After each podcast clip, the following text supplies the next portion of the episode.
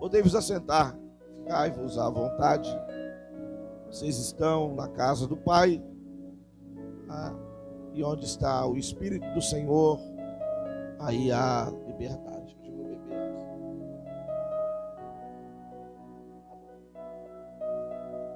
Podemos assentar aqui a tribuna também, ficai-vos à vontade.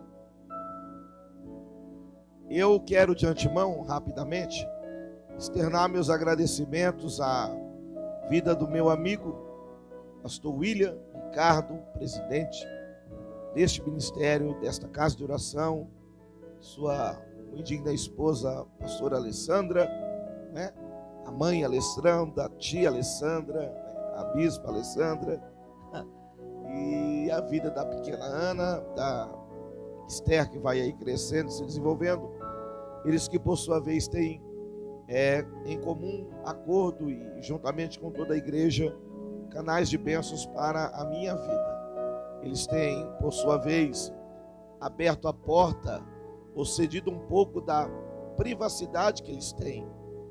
A privacidade eu falo concernente do lar e familiar, de poder estar nos hospedando todas as vezes que aqui ficamos, né? Muitas vezes é bom ficar numa pousada, muitas vezes é bom ficar no hotel, Muitas vezes é bom ficar em um lar, mas eles têm ali cedido um pouco da sua privacidade para conosco, todas as vezes que aqui estamos. E nos dias atuais, né, não só apenas pelo Covid, mas por todas as outras intempéries, não é fácil você ceder a sua casa para receber alguma pessoa, principalmente pessoas que vocês não conhecem, né? Pastores não te conhecem, não? Fala, não, porque Ninguém conhece ninguém. Esposo não conhece esposa, filho não conhece pai, pai não conhece é, filho, ninguém conhece ninguém. O único que nos conhece é o Senhor, Deus. É ou não é? É. Os irmãos que têm aí mais de 10, 20, 30 anos de casamento sabem disso. Que muitas vezes se depara com cada situação e fala, bem, eu não acredito que você fez isso, eu não sabia disso não. Estou mentindo ou estou falando a verdade? Estou mentindo ou estou falando a verdade, igreja? Estou mentindo ou estou falando a verdade, igreja? Ninguém conhece ninguém. E fica aqui as minhas orações em favor desta família e o meu desejo que todas as promessas de Deus se cumpram na vida deles e de todos vocês. Amém? Vamos aplaudir os nossos pastores e toda a igreja em comum acordo adorando a Deus. Amém. Já posso ir em paz. Revendo presbítero Adriano, nosso imperador de Roma, nosso filósofo, tá bom? Eu não disse nenhum dos dias, mas como hoje é o último dia, ao passar ali você vai encontrar alguns dos nossos livros. Você terá ali aprendendo com os erros da trajetória de Abraão, Isaac e Jacó, tá bom? Que é para você não errar, né? E aprender com o erro dos outros. Você encontrará ali o Kidushin, que são mensagens para namoro, noivado e casamento. Você encontrará ali Salmos em minha vida são alguns textos, né, do livro de Salmos. Você encontrar ali uma das pérolas né, do nosso ministério, que é o livro de Inocente, que fala acerca de desigualdades, né, de balanças enganosas, de indiferenças. Você encontrar ali o livro A Capa Negra, que fala acerca de preconceito racial, os portas-vozes de Deus, como ser instrumentos de Deus em épocas de crises. Talvez você encontre ali um pouco mais sobre Jesus, né? Um pouco mais. Você tem a sétima batida do coração, não tem, que já esgotou. Eu também vencerei, você também poderá adquirir ali. O filho pródigo, as promessas estão vivas. É, devocional volume 1 e volume 2, que é uma mensagem para cada dia do ano, né? Você tem tanto desse ano, esses últimos cinco meses que nos restam. E também, se você quiser, já é um presente para o ano que vem mais seis meses, tá bom? E nossos dois novos lançamentos, que são o livro de disfarces, né? Para você aprender a discernir aquilo que é ou quem está se disfarçando ou usando desse método para te enganar, para te persuadir, para te tirar do foco. E também um ótimo livro aqui para o seu elevo espiritual, né, que fala também de batalhas espirituais que a sua casa tem goteiras. A maioria desses livros aí estão no valor de 20 reais, tá bom? Tem algumas paçocas ali. Se eu vender cinco livros hoje, tá bom, já ajuda-nos no pedágio para a volta para a cidade de Limeira. Doravante, sonoplastia, né? Livro do Gênesis, o capítulo de número 37. Quero agradecer também a todos os irmãos que estão conosco desde o primeiro dia dessa conferência bíblica. A você que por sua vez também não pôde estar conosco, talvez na sexta ou no sábado, né? Não pôde estar conosco, mas veio hoje. Ou aqueles que estiveram conosco na quinta e na sexta e não vieram hoje. Que Deus abençoe sua vida. Quero acreditar que durante esses três dias é, você pôde extrair, exaurir, né? reter alguma coisa de bom para a sua vida tenho absoluta certeza que durante esses três dias, ou hoje, você irá extrair, absorver, e não só é, ficar com esse conteúdo retido, que você absorve, ele tem que ser compartilhado. Por isso que Jesus escolheu 12 apóstolos. Ele quis compartilhar aquilo que ele tinha recebido comissionado pelo Pai. Vocês até notam que na multiplicação dos pães, ele dá e essa liberalidade, esse direito de compartilhar o milagre com quem? Com também os apóstolos e as pessoas. Como pastor, o primeiro pão, os cinco pães e os dois peixes saíam da mão de Jesus, das mãos de Jesus. Daí dá para estudo para os obreiros. Das mãos de Jesus, a, a, alcançava os apóstolos, eles estão desfrutando do milagre, sentindo o milagre, absorvendo o milagre, conhecendo o milagre e da mão dos apóstolos. Os apóstolos transmitiam para a mão das outras pessoas até concluir esse ato. Jesus sempre quis compartilhar e nunca reter aquilo que ele recebeu do Pai. Compartilhe que você aprende, que você conhece. Não guarde, não retenha, senão vai ficar entalado, né? Igual aquele peixe que Pedro foi pescar. Coloque para fora. Deixe fluir. Deus sempre vai te dar mais. A fonte é inesgotável. O rio é infinito. Ele sempre lhe dará mais, mais, mais. Não tenha medo. Ele não vai reter. É contínuo. Não tenha medo de compartilhar, de viver. Chegou aí no telão aí o capítulo 37, versículo 2? Tudo certo? 20 horas e 20 e 22 minutos. Esta Estou sem a Bíblia, esqueci na casa do pastor. Pode ficar sentado, varão. Pode ficar de boa. Não sei que você queira. Sem liberdade. Esta, portanto, é a história da família de Jacó. Quando José, seu filho, eu estou na King James, né? tinha 17 anos, pastoreava os rebanhos de ovelhas e cabras com seus irmãos, cooperava com os filhos de Bila e os filhos de Zilpa, que eram as concubinas de Jacó, mulheres de seu pai. Entretanto, José compartilhava com seu pai sobre a má fama de seus irmãos. Versículo 3. O escritor Moisés né, vai mudar a linha, né? Ele deixa Jacó no passado, que agora ele já não chama mais de Jacó, chama de Israel. Né? Quem é leitor da Bíblia assíduo já percebe que aqui já muda o contexto. Até então era Jacó na primeira linha, mas aqui muda né? a sincronia do contexto histórico. Israel amava mais a José do que a todos os seus outros filhos, porque ele era o filho da sua velhice e mandou-lhe fazer uma túnica adornada. Nas outras traduções, é a túnica de várias cores. Seus irmãos perceberam que seu pai o amava mais do que a todos seus outros filhos e odiaram-no. Tornaram-se tão invejosos que não conseguiam mais lhe falar de maneira amigável. Ora, José teve um sonho e o contou a seus irmãos que passaram a nutrir ainda mais raiva dele, ou odiá-lo ainda mais. José lhes havia dito: Ouve o sonho que tive. Pareceu-me que estávamos atando feixe nos campos. E eis que um feixe se levantou e ficou em pé. E vossos feixes rodearam e se prostraram diante do meu feixe. Seus irmãos lhe indagaram: Queres acaso governar-nos como rei?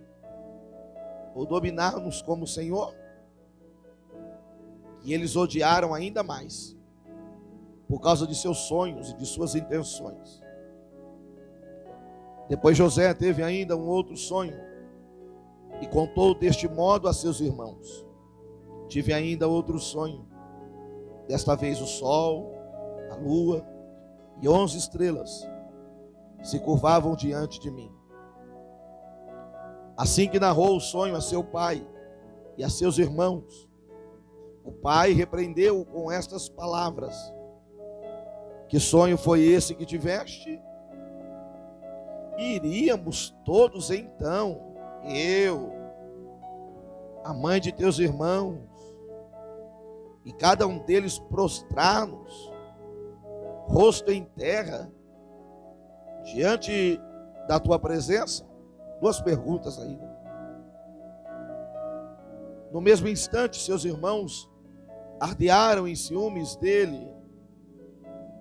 Seu pai, contudo, passou a refletir sobre o que ouvira.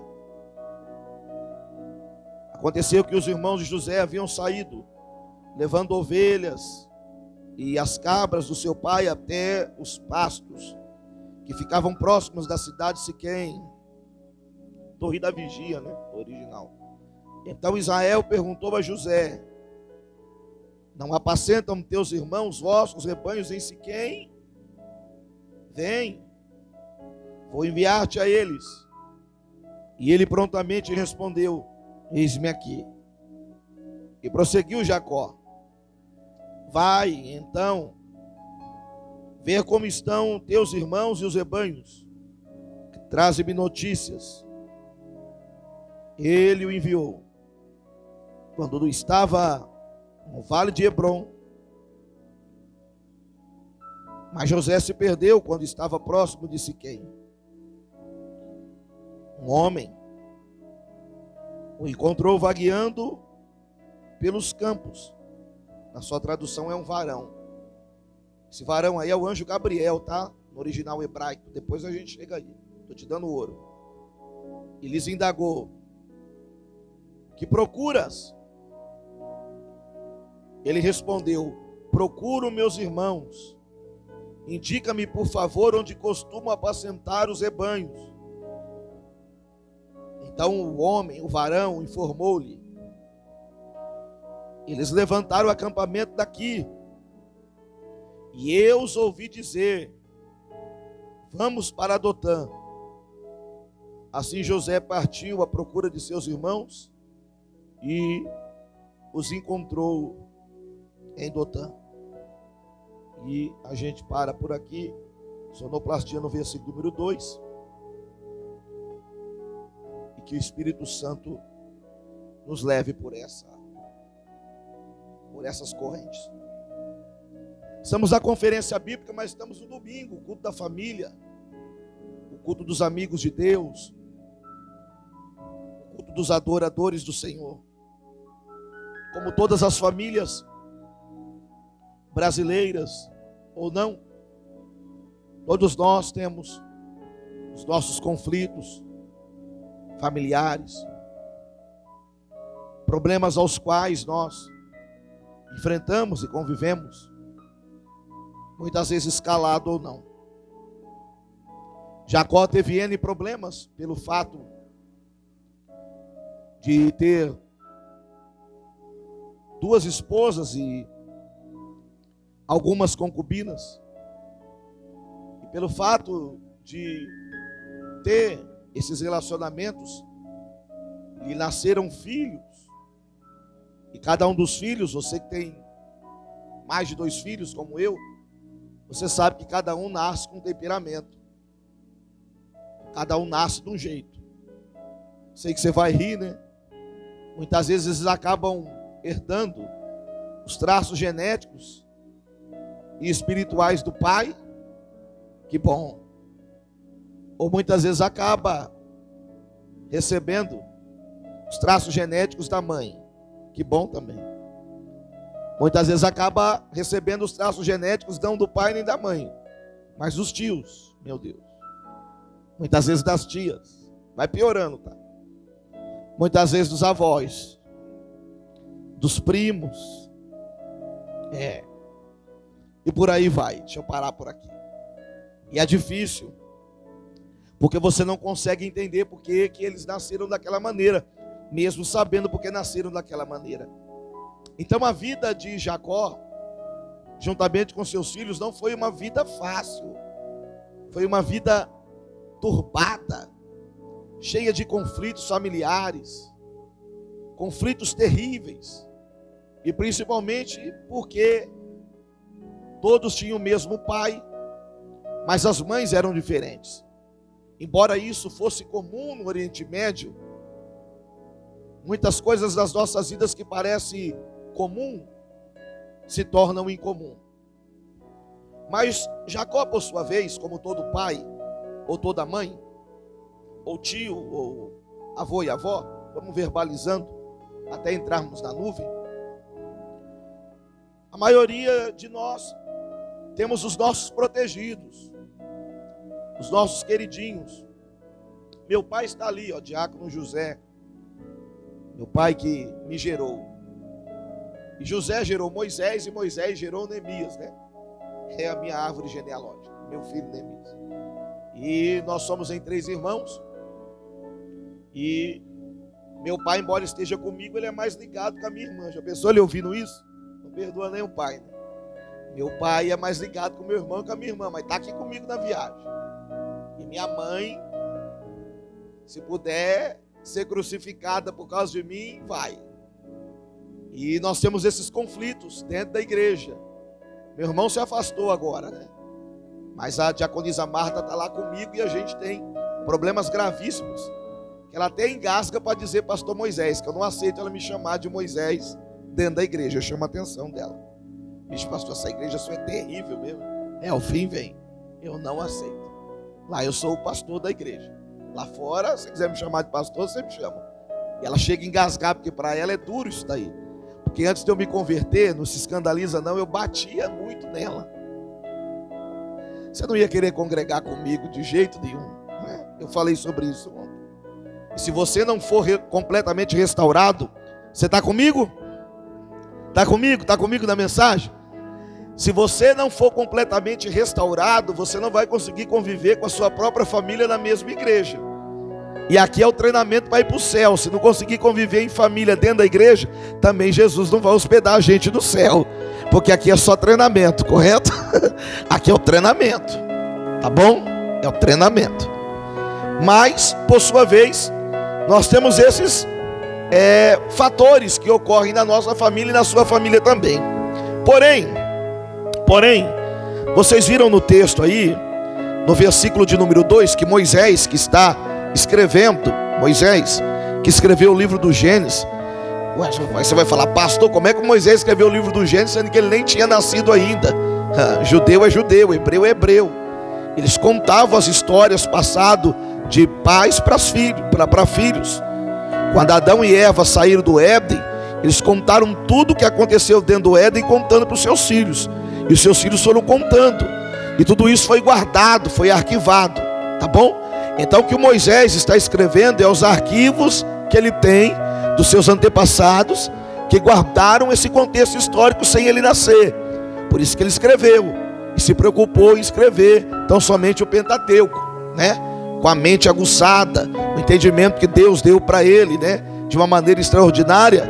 A Bíblia relata que ele teve aí a oportunidade de escrever o Pentateuco, que você conhece, é o Gênesis, Êxodo, Levítico, Números e o livro de Deuteronômio, com tanta coisa que aí está. Só que a gente começa a perceber que Moisés, ele começa aqui dar indícios de como era o caráter, ou de como era a conduta, ou de como era a posição de José. A primeira coisa que Moisés fala no versículo número 2 é que José, quando começou a sonhar, ele tinha 17 anos de idade. Esses 17 anos de idade aí é uma fase de transição. José está se preparando para a maioridade. É só você lembrar, se você tem 17 anos, você sabe, é terrível ter 17 anos. Você que já passou por essa fase, por esse ciclo, é uma das fases mais complicadas da vida, porque você não é nem maior nem menor de idade. Você não sabe se vai ficar em casa ou se vai sair de casa. Você não sabe se vai casar ou se vai ficar solteiro. Você não sabe se vai cursar uma faculdade ou vai abrir um negócio independente.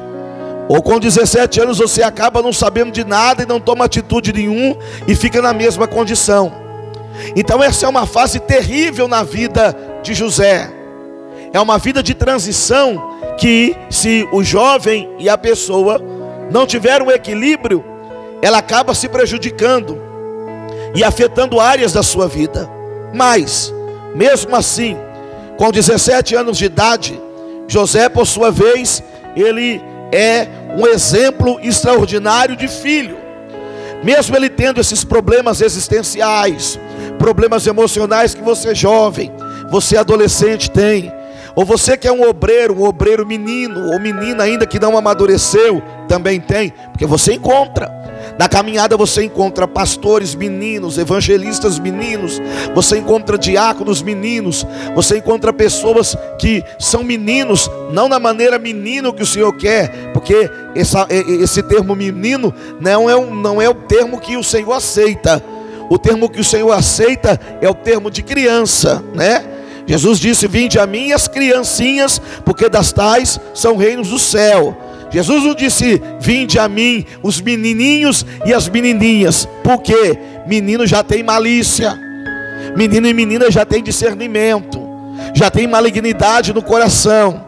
Criança não, pastor, mas criança tem malignidade, cometem coisas que são terríveis, mas elas esquecem. Por isso que o Senhor quer receber-nos como tais que comete alguma coisa, daqui a pouco já está chorando, pedindo perdão, te abraçando e passou para lá e a vida continua. Menino não. Menino e menina e adolescente já sabe. Ele já sabe jogar pedra com já tudo programado no coração. Ele já tem pré-determinação daquilo que ele faz na área cognitiva. Já é tudo tramado. Criança não, é pura, inocente na sua condição em todos os quesitos. Então nós temos um José, não sai comigo da linha, que enfrentando todos esses problemas existenciais, emocionais, da área humana, mesmo assim ele continua, exemplo para você, ajudando o pai. Não estou bem, não estou legal, mas eu estou ajudando meu pai. Não concordo com muitas coisas, mas estou ajudando meu pai. Não sei se vou terminar a faculdade, já estou entrando na nuvem, mas vou continuar ajudando meu pai. eu não gosto muito desse lugar onde eu moro, mas eu vou continuar ajudando meu pai. eu não gosto muito de cuidar de ovelha e de cabra, mas eu vou continuar ajudando meu pai. Pegou aí? Jacó representa a tipologia do nosso Deus, do nosso Criador, e ele é o teu pai. Não adianta fazer biquinho, não adianta murmurar, tem que continuar trabalhando, tem que continuar cuidando das ovelhas, tem que continuar caminhando tempo, porque enquanto você vai cuidando da ovelha, o pai lá em cima vai cuidando de você, que você também é ovelha. Enquanto você vai cuidando das coisas do pai, o pai também vai cuidando dos seus negócios. Enquanto você vai cuidando das coisas de Deus, Deus também vai cuidando das suas coisas. Enquanto você vai caminhando, vai, vai valorizando, vai valorizando o pai que você tem, vai valorizando a mãe que você tem, vai valorizando o emprego que você tem, vai valorizando a família que você tem, vai valorizando a igreja que você tem, vai valorizando os dons que Deus te deu nasceu, vai valorizando a cidade a qual você nasceu, vai valorizando aquilo que o Senhor abriu para a tua vida. Valoriza, valoriza, porque pastor, isso não é eterno, isso não é eterno, vai passar. Por que pastor vai passar? Quando tudo isso passar, quando esta fase passar, quando esse ciclo passar, quando essa angústia passar, quando essa adversidade passar, quando passar a adolescência, quando passar a maioridade, você já não será mais pastor de ovelha, você será será governador, você estará em alta posição, você terá um outro status, você terá um alto patamar. Hoje, quem sabe, olha aqui para mim, tocar a revelação da palavra. Você não tenha muito dinheiro nem para comprar um cachorro quente, nem para ir para o shopping, nem para fazer uma viagem para fora do país, porque você está na transição, está no meio da poeira, está no meio da dificuldade, não tem problema. Deus está olhando para tudo isso, Ele está valorizando. Como é que você está cuidando das ovelhas do Pai? Como é que você está cuidando dos negócios do Pai? Porque quando Ele te exaltar, e Ele vai te exaltar e te levar para o Egito, te levar para o melhor lugar e exaltar teu ministério, você não vai mais precisar cuidar de ovelha, é as ovelhas que irão cuidar de você, e você será reconhecido não apenas na tua terra, mas será reconhecido no planeta Terra. Vou repetir: o pequeno José, que tinha conflitos, que enfrentava problemas existenciais, quando cresceu, amadureceu, agora não é conhecido apenas pela família, agora não é conhecido apenas pelos seus irmãos, agora é o planeta Terra que tem que chegar para ele, pedir continência e dizer: Ave Faraó, o que o Senhor deseja, Pastor Moisés, eu ainda não entendi. Levanta a mão para receber. Deus tem coisa grande maravilhosa para a tua vida e para a minha vida. Te diz o Senhor dos Exércitos: levanta a mão para receber. Levanta a mão para receber. Alabandora, canta, alabantoria. Tu nasceu para governar. Vou repetir novamente: nasceu para governar. Vou repetir novamente: nasceu para governar. Se você acredita, aplauda, glorifique e exalte ao Senhor.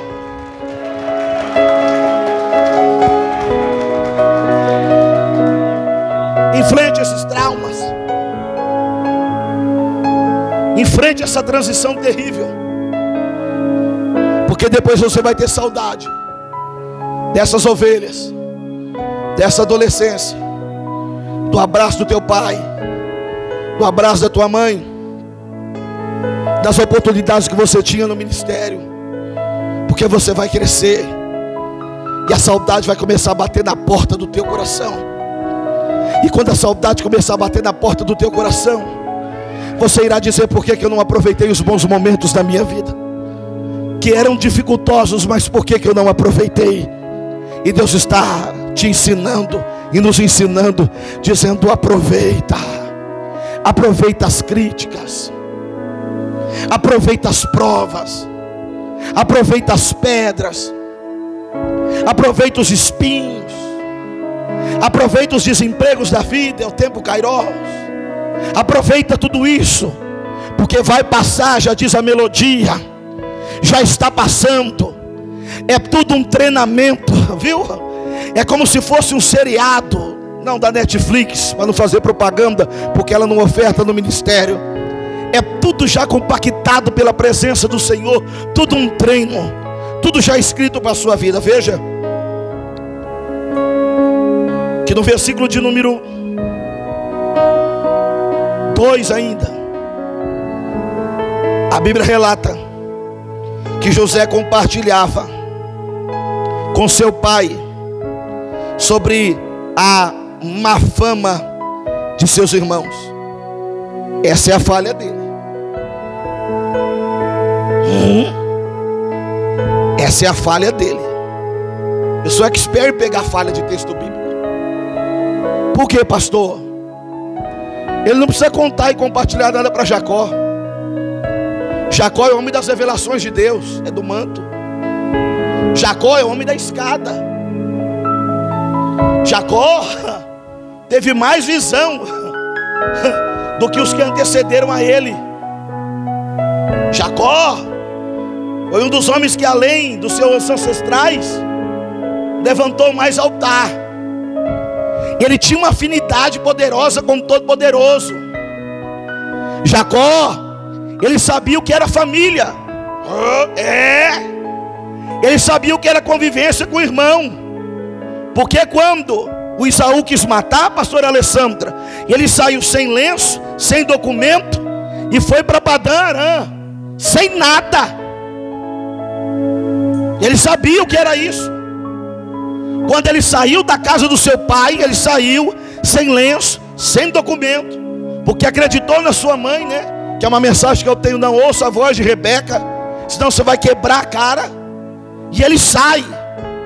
É um homem completamente experiente. Da Bíblia Sagrada, lá na frente. É um homem tão experiente que teve um contato direto, físico e espiritual com o Todo-Poderoso. E não é tipologia, não. Você conhece o encontro que ele teve com o Senhor no Val de Jaboque. Esse homem aqui, estou te dando ouro, chamado Jacó, representa a presença de Deus, revelação da palavra. Deus não precisa de fofoca. Deus não precisa de fofoca de ninguém. Deus não precisa de fake news de ninguém. Deus não precisa de ajuda de ninguém. O Todo-Poderoso conhece. Você não precisa levar a fama de alguém diante de Deus, porque Deus já conhece as minhas falhas e as tuas falhas. Tem muita gente que quer pegar seus problemas, os seus deslizes e quer apresentar a Deus de uma maneira diferente. Não precisa. Você não precisa contar. Deus já conhece. Por conhecer, Ele está atuando. Ele está trabalhando. Quando surgir um problema dentro da igreja, não precisa contar, pastor. Agora que eu não conto mais nada para o pastor, nem para a pastora, não. Há coisas que tem que contar, porque você está como instrumento, está como canal de profeta. Só que tem coisa que o teu pastor já sabe. Existem coisas que a tua pastora já sabe. Existem coisas que a tua mãe já sabe. Existem coisas que o teu pai também já sabe. Existem coisas que já estão guardadas no coração deles para agir na hora certa. Ou você acha que Jesus Cristo de Nazaré, quando escolheu Judas Iscariotes para trabalhar no ministério, Jesus não conhecia Judas? Estou debaixo da nuvem. É claro que ele conhecia de todos os apóstolos que Jesus escolheu para o ministério. Fica comigo na mensagem. Dos doze que Jesus comissionou para a obra missionária, dos doze que Jesus escolheu para o ministério, Jesus escolheu todos a dedos. Dos doze, onze eram homens comuns. Dos dos 12, 11 eram homens como nós, homens naturais, trabalhadores comuns, de regiões das cercanias, dos interiores, porque Jesus começou a fazer sua campanha política celestial nos interiores. Depois ele foi para a capital. Sim, começa no interior. Você não vê aí os motociclistas, o motoqueiro, os presidentes que antecedeu o presidente de vocês, eles são dos interiores. Eles são onde as pessoas não têm muita formação, onde não tem muita cultura, mas pode receber então somente o seu voto. Jesus pega 11 apóstolos, 11 discípulos, que nenhum deles tem formação. Quiçá Levi, que era um cambista, um coletor de impostos, mas ele vai escolher um principal, um principal. O nome dele é Judas Iscariotes. O termo dele já fala, não dá tempo de falar. Vem de Quiriote, a cidade a qual tão somente Judas se formou, formava os maiores contadores e os maiores tesoureiros na região de Jerusalém. Jesus não quer um homem qualquer. Ele sabe que mexer com dinheiro não é coisa fácil. Ele sabe que o dinheiro ele pode persuadir e dominar o coração humano. Então, dos doze, quiçá Judas é o que tem mais formação, é o que tem mais entendimento. E o Senhor sabe que ele vai trair, Pastor Moisés. Então, por que ele escolhe? Estou na linha de Jacó, de querer contar a fama de José para o pai. Pastor, o que o Senhor quer dizer? Jesus escolhe Judas Iscariotes, sabendo que ele vai o trair, para quê? Para quê? Para lhe dar uma oportunidade de arrependimento, para lhe dar uma oportunidade de mudança de caráter, para lhe dar uma oportunidade de mudança de vida, para lhe dar uma oportunidade de mudança de conceito, porque Satanás poderia usar qualquer um outro dos outros apóstolos, poderia usar tão somente os outros para fazer o que fez Judas Iscariotes, mas Judas é escolhido a dedo para dar oportunidade. Ninguém precisava falar de Judas Iscariotes para Jesus, Jesus já o conhecia.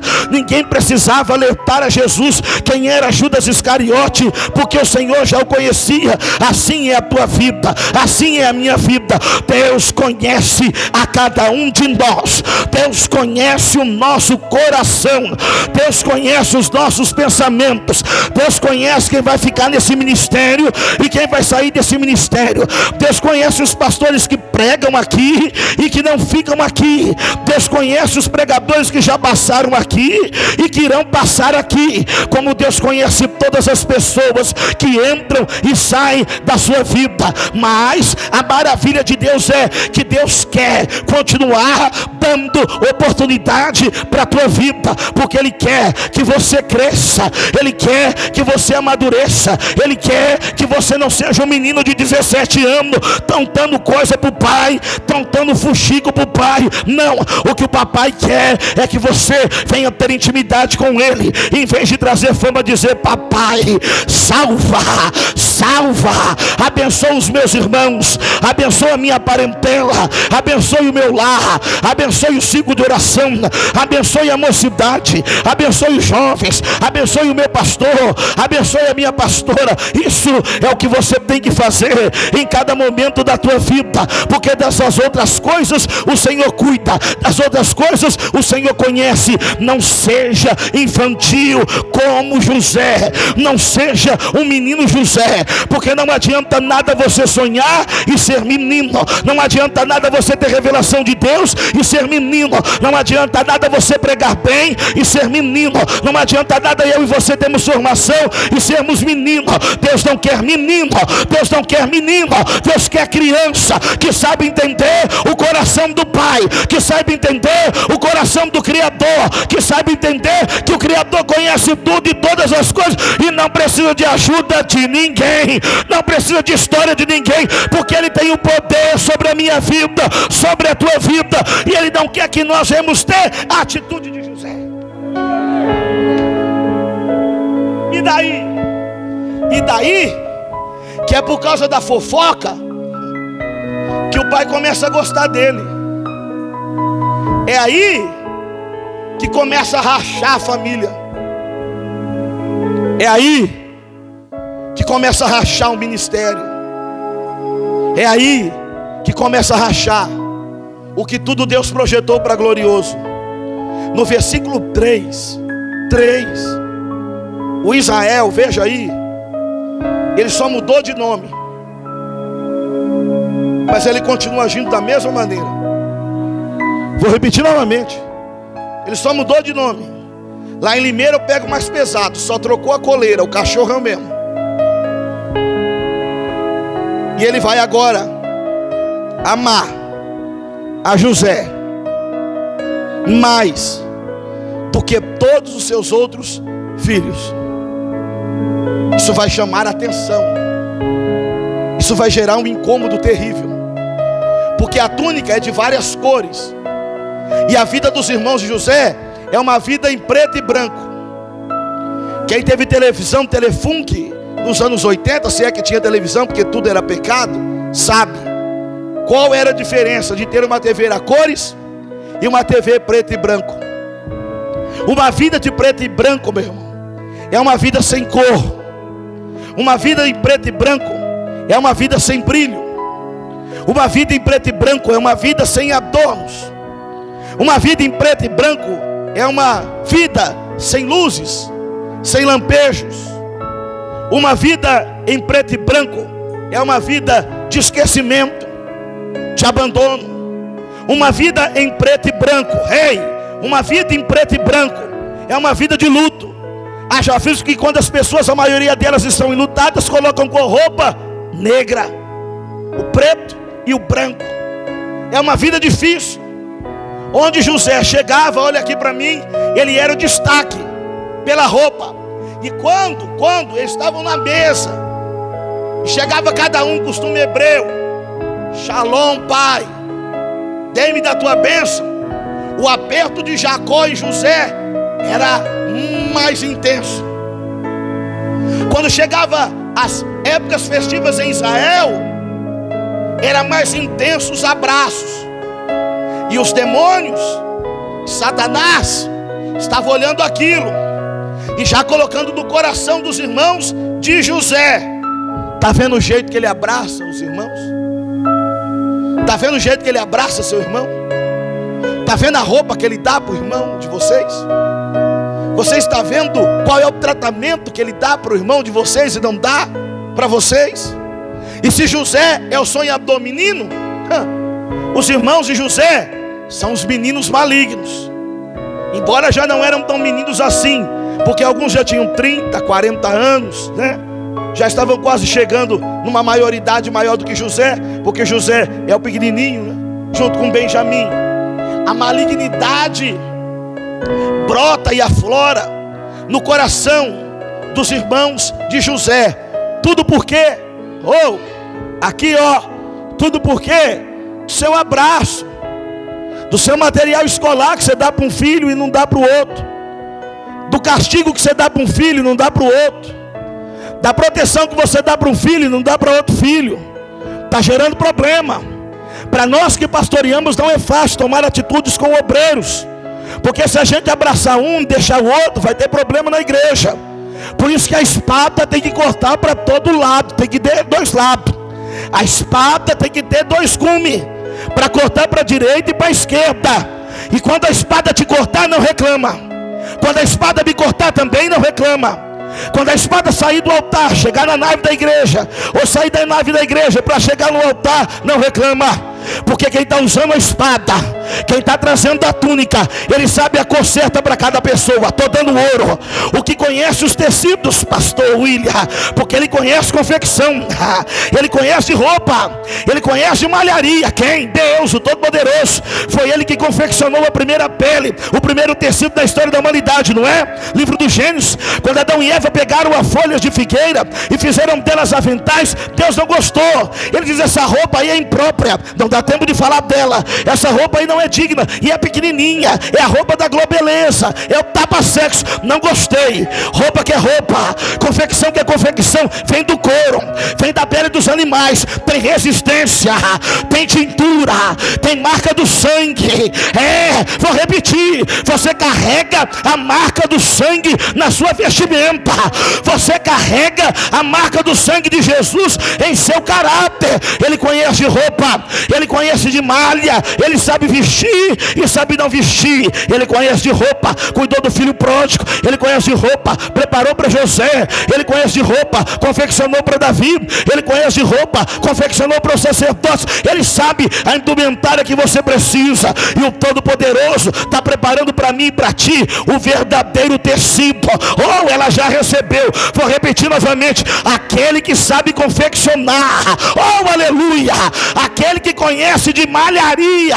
É, ele é maior do que Pierre Cardin, Yves Saint Laurent. É, ele é maior do que qualquer estilista que exista no planeta Terra. Ele tem uma roupa certa para você.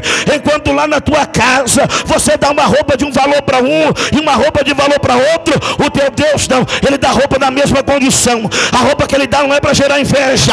A roupa que ele dá não é para gerar contenda. A roupa que ele dá não é para gerar ciúme. Diante da presença dele, ele põe a roupa certa e neutraliza. E daí, pastor, Deus desta noite está tirando muitas vestimentas de muitas pessoas que só viveram a sua vida desde quando cresceu, no preto e branco, naquela roupa do Fred Flintstone, naquele pano de saco. Mas o meu Deus é o Deus que tira pano de saco e dá veste de linho fino para mudar a história de uma pessoa. Quem é que quer? O labandor, a bandoria séria. Levanta a mão, quem é que quer? Quem é que quer? Não é roupa de brechó, não é roupa usada, é tecido celestial descendo sobre a sua vida, é tecido celestial descendo sobre a tua vida para cobrir a vergonha, para cobrir o pecado e te exaltar dentro de Herculândia, e te exaltar dentro de Tupã, e te exaltar da igreja, envergonhar os demônios e você cantar o hino da vitória. Quem quer? Quem quer? Quem quer? Aplauda o Senhor se você quer.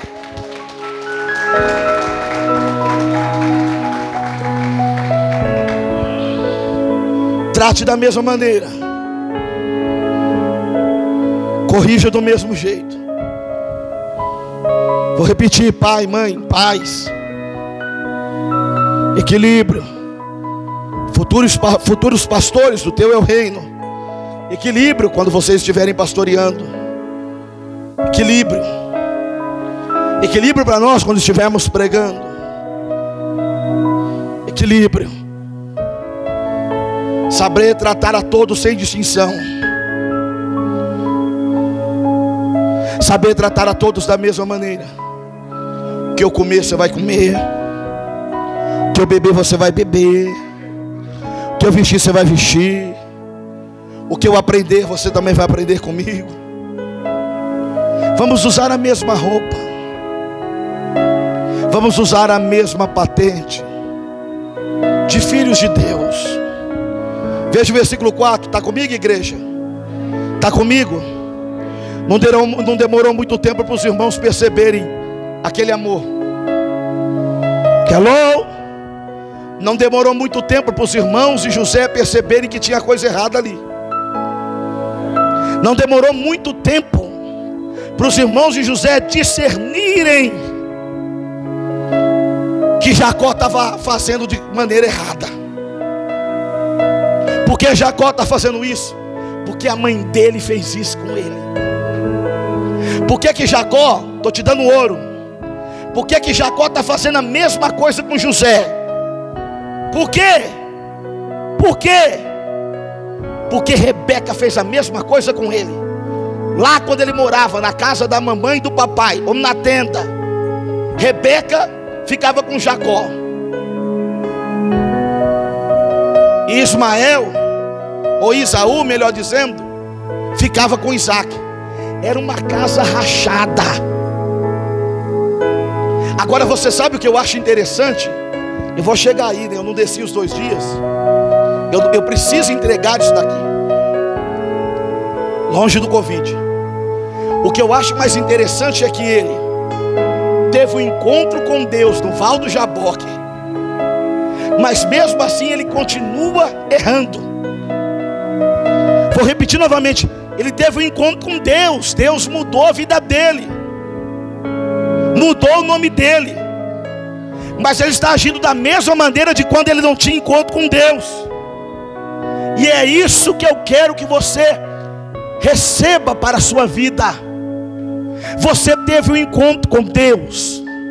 Paulo diz escrevendo à igreja de Colossos: se já ressuscitastes com Cristo, buscai as coisas que são do alto, as coisas que são de cima. E daí, pastor, tem que rejeitar a infantilidade, tem que rejeitar os pecados da mocidade tem que rejeitar os erros que a gente praticava antes de conhecer o Senhor.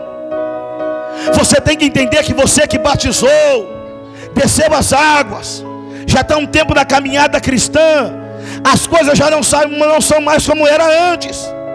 Aqueles erros grotescos que a gente cometia no início do casamento, não pode cometer mais. Tem que evitar, tem que evitar esses deslizes, determinadas conversas porque você é um novo homem, não é assim que diz o apóstolo Paulo, escrevendo a igreja de Corinto e a igreja de Roma, dizendo se alguém está em Cristo, nova criatura é, esse que as coisas velhas se passaram e tudo se fez novo. Eu não posso continuar mimando José dentro do meu coração. Vou repetir novamente. Eu não posso continuar mimando José dentro do meu coração. Saí de fora e entrei para dentro. Eu não posso mimar meus sentimentos humanos. Eu não posso adornar. Eu não posso dar túnica de várias cores para os meus sentimentos carnais. Eu não posso enfeitar o pecado. Eu não posso enfeitar a mentira. Eu não posso enfeitar a inveja. Eu não posso tratá-la ela bem. Não. Tem que ter roupa preta e branca. Tem que ser tratada da mesma maneira. A natureza humana ainda tem que ser tratado maior. A natureza humana, a natureza carnal, não pode ser alimentada por coisas boas. A natureza carnal tem que padecer. A natureza carnal tem que morrer. Credo, pastor, é. Se o grão de trigo caindo na terra não morrer, ah, meu irmão, ele não pode gerar fruto. Para se tornar novo homem, tem que morrer. Tem que pedir um novo. Para Deus mandar coisa nova, tem que sair aquilo que está velho, aquilo que não presta, falsos amigos, falsas amizades, falsa teologia, falso entendimento, falsa adoração, e receber o que está novo, e receber o que é novo, e receber o que é sublime, e receber o que é eterno, e receber o que tem valor. Quem quer, quem quer, quem quer, quem quer. para de adornar isso daí. Para de enfeitar pecado. Para de enfeitar desânimo. Arranque esse José aí. Trata com esse José da maneira que ele tem que ser tratado. Trata desse José como ele tem que ser tratado. Vou compartilhar com eles, pastor William, presídio Renan, que eu compartilhei com vocês ontem. Uma das maiores lições que Deus deu para Satanás e para todo o planeta Terra, o cosmos e o universo. Porque eu já disse aqui que a morte de Jesus foi universal, não foi apenas o planeta Terra. A maior lição, olha aqui para mim, uma das maiores lições que Deus deu para Satanás foi o que, pastor Moisés? Mostrar para Satanás que no céu não tem coitadinho. Ah? Mostrar para Satanás que mesmo Jesus, sendo filho de Deus, não era o protegidinho. Olha o queridinho do papai.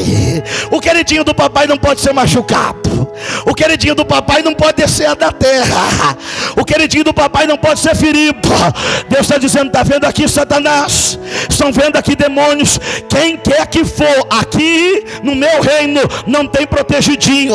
Todos são iguais. E tem um detalhe: se andando certo para dar o exemplo, ele sofre a pena. Imagine vocês que andam errado, o que vocês vão receber. Vou repetir novamente: se o meu filho que anda comigo, que me ajudou a construir tudo isso, andou certo e foi machucado e ferido, imagine o preço alto que vocês vão pagar.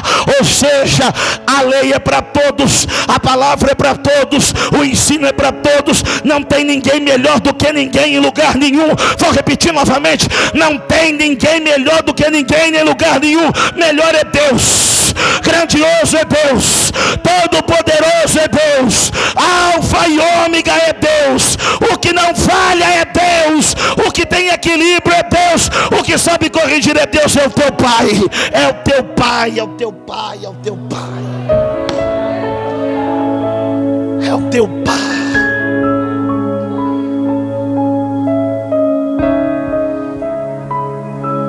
Depois de perceberem isso, versículo 4, o ódio começou a brotar no coração. Meu irmão, ódio é coisa terrível. O ódio é devastador.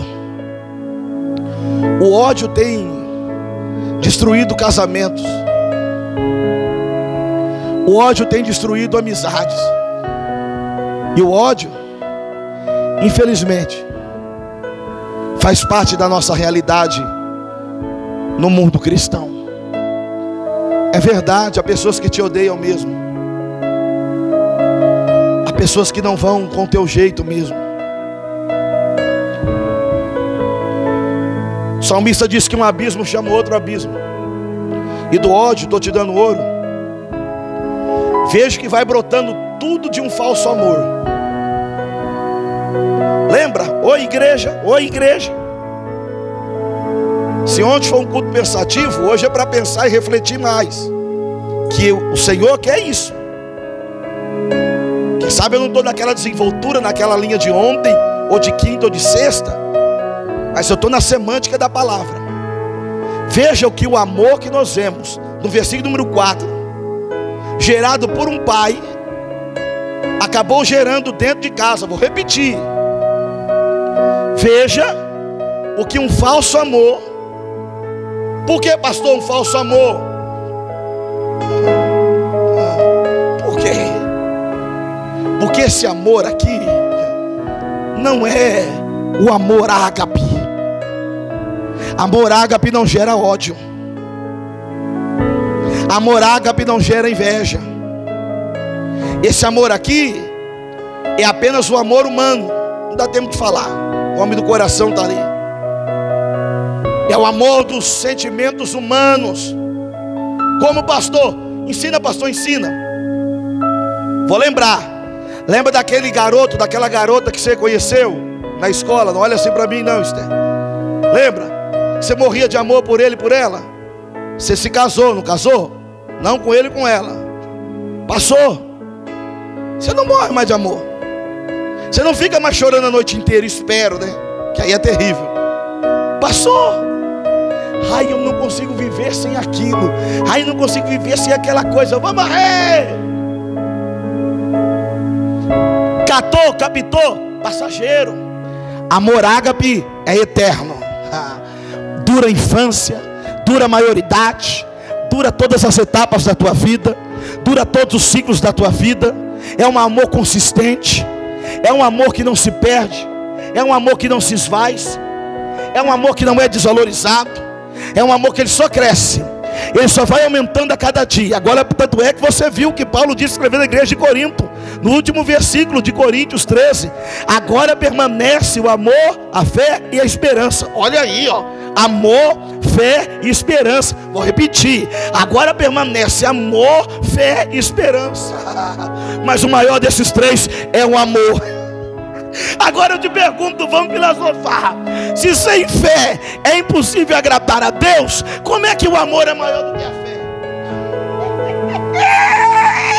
Porque é o amor que gera fé, é o amor que gera esperança, é o amor que gera paz, é o amor que gera alegria, é o amor que gera vitória, é o amor que gera resistência, é o amor que gera felicidade, é o amor que gera teu crescimento, é o amor que vai gerar a porta aberta para a sua vida, é o amor que vai gerar a salvação do teu filho, é o amor que vai gerar a libertação da tua casa, é o amor que vai liberar a produtividade financeira para a tua vida, é o amor. Quem quer amor, quem quer amor, quem quer amor, amor, amor, amor, amor, amor maior, amor maior, amor maior, amor verdadeiro, amor verdadeiro.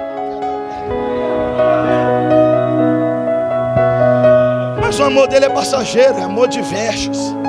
Você viu que gerou ódio, depois gerou inveja, desgraçou a casa. Depois de gerar, estão olhando para o relógio, né, que já foi, passou rapidinho. Além de gerar, o ódio e a inveja. Nossa, sabe o que vai gerar agora? Assassinos dentro da casa. Mas aquele irmão, aquela irmã, é, virou assassino. Vamos matá-lo. Vamos matar o sonhador. Por culpa de quem? De você mesmo. Culpa sua mesmo. Pastor, o Senhor quer terminar essa conferência como nesta noite? Como o Senhor colocou no meu coração? Como? Tirando esse José menino daí. Tirando esse José sonhador aí que não sabe nem sonhar. Tirando esse José ainda que não sabe nem interpretar o sonho, fica contando para todo mundo. Pastor, o senhor está acabando com ele. Não, não estou. É o próprio texto. Nem sonhar ele sabe. Eu já disse aqui para vocês que o próprio sonho mostrou para ele o governo do que ele teria sobre a vida dos irmãos. Já era para ficar quieto. Porque se Deus, começo a encerrar, se Deus mostrou para você, se Deus tem falado com você através do seu pastor, através dos obreiros que estão aqui, vem comigo, obreiros, através dos pregadores que já passaram aqui, através dos louvores, vou repetir Desde o tempo que você está nos caminhos do Senhor, é uma mensagem, uma conferência bíblica simples, porém familiar. Se todos esses que já passou aqui e disseram para ti que você vai vencer, que você vai conquistar, que você vai alcançar, que você vai possuir, você não pode duvidar. Você não precisa ficar contando para A nem para B o que Deus vai fazer porque já está escrito. Vou repetir para você. Não precisa ficar contando, arrumando confusão, colocando na internet, colocando no YouTube. Ai, eu tenho uma promessa. Ai, eu tenho uma promessa. Ai, eu tenho uma promessa. Isso é coisa de menino. Deus já te falou, já confirmou, acabou. Deixa ele cumprir. Deixa ele fazer. Aí ele sonha de novo, de pirraça, é menino mesmo, vai contar de novo. Já sabe que os irmãos dele, presbítero Adriano, já odeia ele, não consegue conversar com ele, e lá vai contar de novo. Provocador de ira já sabe que não gosta de você e fica provocando, já sabe que não gosta de você e fica pisando no sapato, já sabe que não vai com a tua cara e você fica cutucando, deixa Deus trabalhar. Ele sonha com sol, lua, estrelas. Está falando do Egito, potência mundial, do Deus Ra. Está falando tão somente dos deuses que haviam no Egito, do país que ele iria governar, e ele fica naquela. Até o pai dele balança, ué. Que sonhos são esses? Até o pai dele fica balançado. Que? O menino José. Um menino José dentro do meu coração e do seu coração. Um menino José, estou encerrando dentro da, natureza, dentro da nossa natureza humana. Esse José aí, ele precisa crescer. Esse José aí está precisando crescer. Crescer. Porque o homem não cresce de fora, de dentro, de fora para dentro, ele cresce de dentro para fora. O que? Há um homem interior é isso que Paulo disse, escrevendo a igreja de Roma. Segundo o homem interior, Romanos 7, 23 a seguir.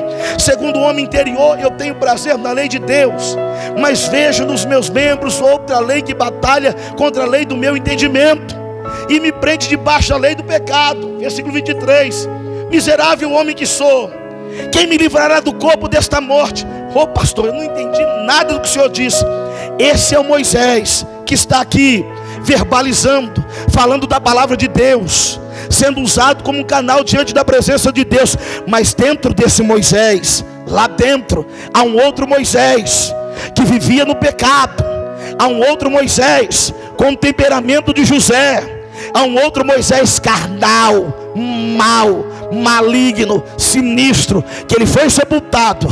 é o incrível Hulk. Não pode ficar nervoso, senão ele se transforma. Te peguei. Não pode falar mais alto que ele dá tapa na cara da mulher ou dá tapa na cara do varão. Não pode falar mais alto, senão ele chuta o pastor ou muda de igreja. Não pode tocar nele ou nela, senão faz biquinho e não canta mais. Está precisando amadurecer, José. Está precisando crescer, José. Está precisando aprender, José. Tu já está morto, sepultado, aniquilado. Que viva em Deus, que viva Deus na tua vida. Que viva um novo homem, que viva um novo varão, que viva um novo obreiro, em novidade de vida, em crescimento de vida. E quando tentar aflorar a tua carne, você dirá: fica no teu lugar, porque Jesus já me resgatou, Jesus já pagou o preço pela minha vida. Eu já sei o que eu sou, aonde vou chegar e onde o Senhor vai me colocar. É como eu digo, é como eu digo no meu Instagram e na minha rede social. Eu sei quem sou, para onde vou e quem me chamou. Eu sei quem sou, para onde vou e quem me chamou. Quem me chamou, quem me convocou, é o mesmo que te chamou. O nome dele é Jesus Cristo de Nazaré. Então levanta sua cabeça, para com desânimo, vamos à luta, porque Deus tem bênçãos maiores para mim e para ti. Quem é que acredita, se coloque de pé, mas aplaudindo ao Senhor. Se coloque de pé, aplaudindo ao Senhor. Se coloque de pé, aplaudindo ao Senhor.